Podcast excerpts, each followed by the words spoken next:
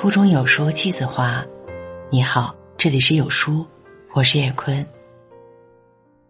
今天和你分享叔本华：人生最大蠢事，就是过分为生活未雨绸缪。一般来说，人们最常做的一件大蠢事，就是过分的为生活未雨绸缪。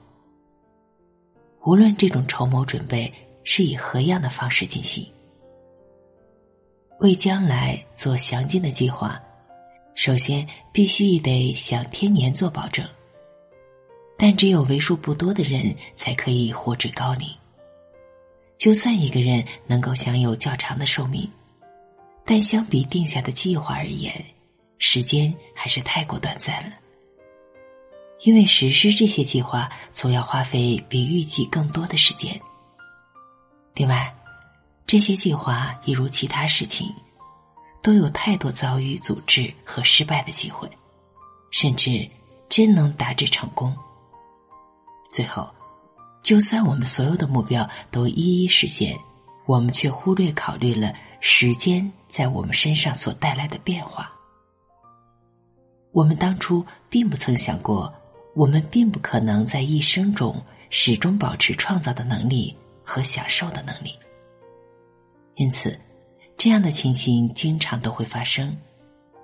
我们埋头做事，到了目标实现的时候，我们所取得的成果已经不再适合我们的需要了；或者，我们成年累月为某一工作做准备，但这些准备功夫不为人知的消耗了我们的精力，到头来，我们再也无法进行计划中的工作了。所以，经历常年的拼搏，历尽诸多风险，我们终于获得了财富。但到了这个时候，我们已不再有能力享受这些财富了。我们其实就是为了别人苦干了一场，或者经过几年的艰苦努力，终于如愿的爬上了某一职位。但我们却无法无力胜任这一职位的工作了。诸如此类的事情屡见不鲜，这是因为我们所追求的结果来得太晚，或者与此相反，我们太迟着手做事情了。也就是说，就我们做出的成就或者贡献而言，时代的趣味已经改变了。新一代的人成长了起来，他们对我们的成就的事情不感兴趣，其他的人走了捷径，赶在了我们的前面，种种情形不一而足。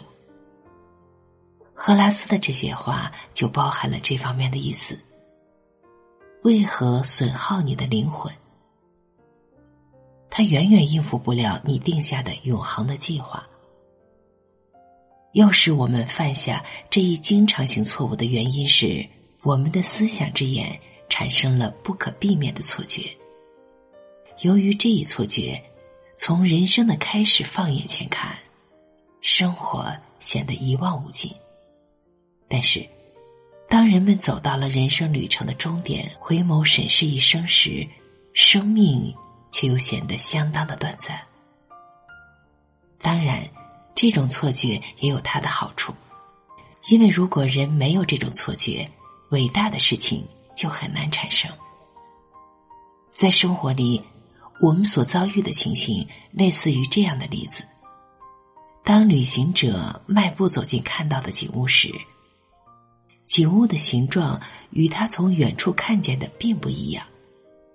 这些景物就好像随着旅行者的靠近而变化了形状。我们的愿望与这种清新尤其相似。通常，我们最终获得的并不是我们当初所追求的，这最终获得的东西甚至比当初所追求之物还要好。还有就是，我们在刚开始的时候选取了某一条途径追求某一样东西，但一无所获；但在另外的一条途径反而找到了它。此外，这样的情形也经常发生。我们追求快感、好运和欢乐，最终却获得了教训、思想和认识。这些真实永恒的好处，取代了原先那些匆匆的表面的好处。这一思想贯穿于歌德的小说《威廉·麦斯特》，它构成了这部著作的基本低音。因此，这本小说是一部思想性的作品。也正因此，这部小说的级别远远高于所有的其他小说，甚至高于华尔特·斯科特的作品。后者只是伦理性的作品，也就是说，斯科特的小说只是纯粹的从抑郁的角度描写和解释人性。这同样是魔笛这一怪异。但却意味深长的象形文字般的作品，所蕴含的中心思想。这一中心思想通过粗重的音乐线条和舞台装饰，象征性的表达了出来。如果在这歌剧的结尾处，塔米诺要占有塔米娜的愿望消退了，取而代之的只是要求进入，并且终于进入了智慧的宇宙，那么。这一中心思想就会表达的完美无瑕了。相比之下，帕帕坚诺塔米诺的必要的衬托人物，得到了他的帕帕坚娜却是理当如此。高贵和卓越的人就会领会命运的教诲，能够顺应命运，并且心存感激。他们会明白，在这世界上，我们能够得到的只是教诲。而不是幸福，因此，他们习惯和满足于以希望换取思想和认识。最后，他们与诗人比特拉克一道说出了这样的话：“除了学问，我感觉不到任何别的快乐。甚至，当他们在某种程度上追随着欲望和渴求，听任他们摆布的时候，那也只是一种表面功夫。”和戏谑玩笑，其实他们内心深处却只是期待着获得思想教诲，这使他们具有了某种沉思的天才和高贵的气质。在这种意义上，我们也可以说，这与那些炼金术士所遭遇的情形一样，他们在只是寻找金子的过程中。却发现了火药、瓷器、医药，甚至大自然的规律。